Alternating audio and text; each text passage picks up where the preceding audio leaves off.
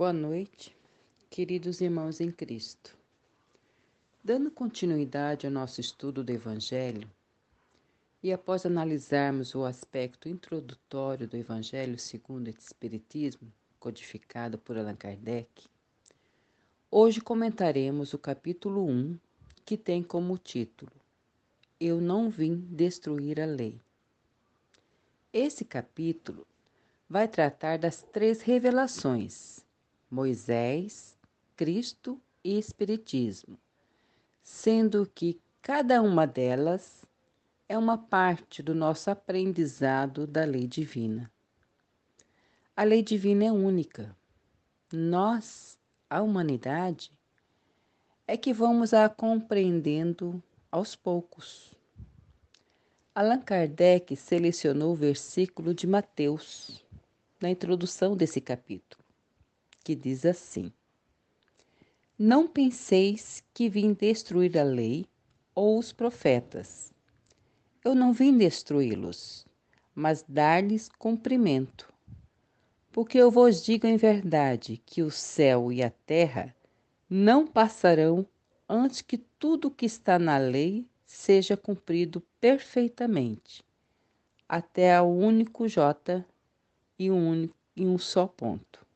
Mateus capítulo 5, versículo 17 e 18.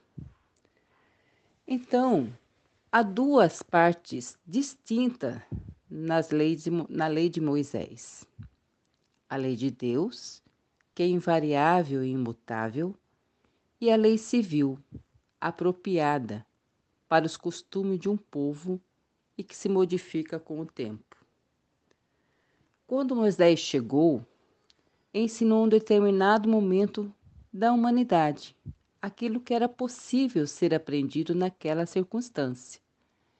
Ele mostra um pedacinho da lei.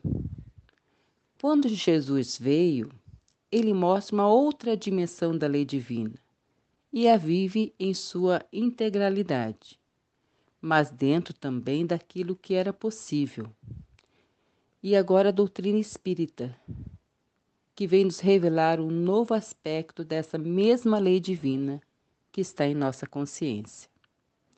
Mas hoje falaremos sobre Moisés.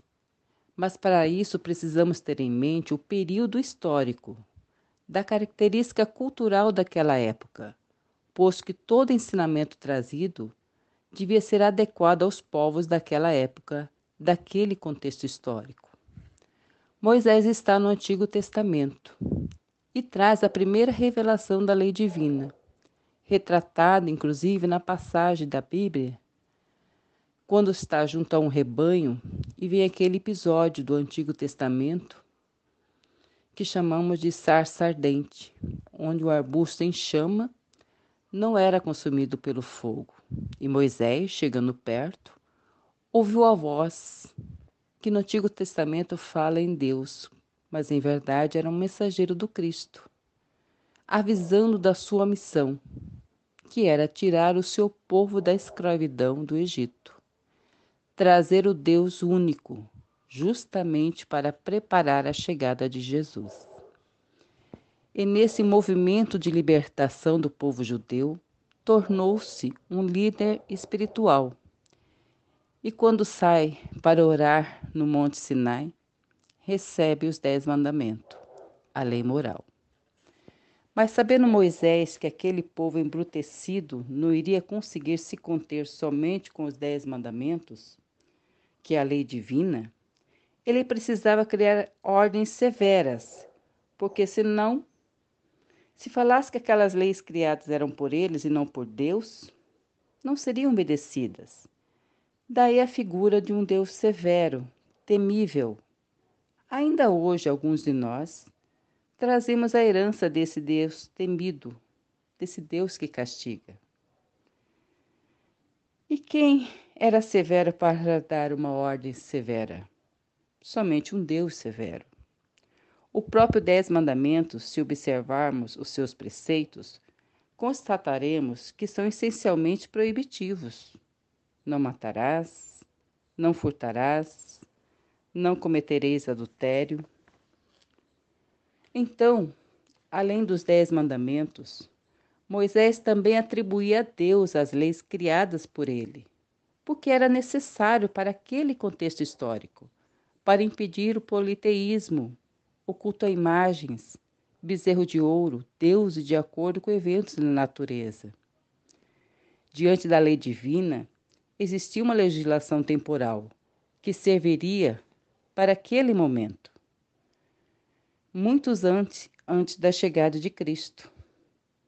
Mas era o momento que estava sendo preparado para a chegada do Messias Jesus, que é a segunda revelação e que será comentado no próximo dia da nossa oração. Um abraço a todos.